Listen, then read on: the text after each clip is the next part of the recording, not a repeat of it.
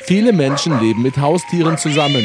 Aber geht es Fifi, Mieze, Lora oder Bello immer gut?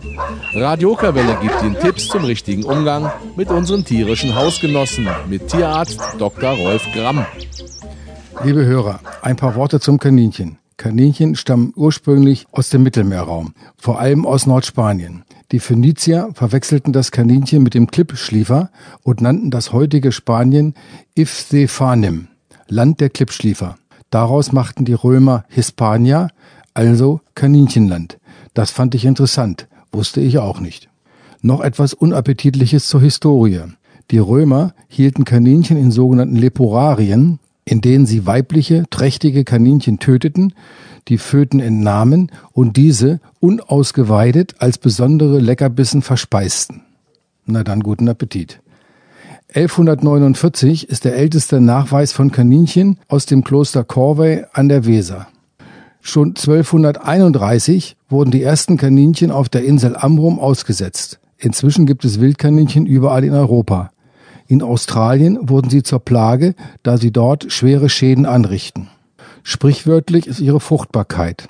Die Häsin, so nennt man auch das weibliche Kaninchen, kann alle fünf bis sieben Wochen Nachwuchs haben, der im Kaninchenbau nackt geboren wird. Daran unterscheiden sie sich ganz wesentlich vom Hasen, der mit dem Kaninchen nicht im mindesten zoologisch verwandt ist. Die Jungen des Hasen werden mit vollständigem Fell geboren, leben nicht in einem Bau, sondern auf dem freien Feld in einer sogenannten Sasse, einer Furche im Acker. Sie werden zweimal täglich gesäugt und sollten keinesfalls eingesammelt werden. Passiert leider oft durch unkundige sogenannte Tierfreunde. Kaninchen dagegen leben gesellig, man kann das auch in den Braunschweiger Parkanlagen beobachten, während Hasen nur zur Paarungszeit gemeinsam zu sehen sind. In der Heimtierhaltung werden ausschließlich Kaninchen gehalten.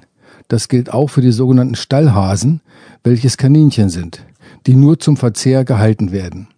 In der tierärztlichen Praxis werden ausschließlich Kaninchen vorgestellt, so im Falle einer Erkrankung oder Impfung, zum Beispiel gegen die Myxomatose. Für Wildkaninchen und ungeimpfte Hauskaninchen ist die Myxomatose eine tödliche Erkrankung. Sie wird von Mücken übertragen. Leben die Kaninchen als Heimtiere, werden die Rammler, das sind die männlichen Kaninchen, kastriert. Die Einzelhaltung eines Kaninchens ohne Artgenossen ist, wie bei anderen Haustieren auch, ein Grenzfall zur Tierquälerei. Völliger Unsinn ist es, Meerschweinchen und Kaninchen gemeinsam zu halten. Ich wünsche Ihnen eine tierisch gute Woche. Das war der tierärztliche Rat mit Dr. Rolf Gramm.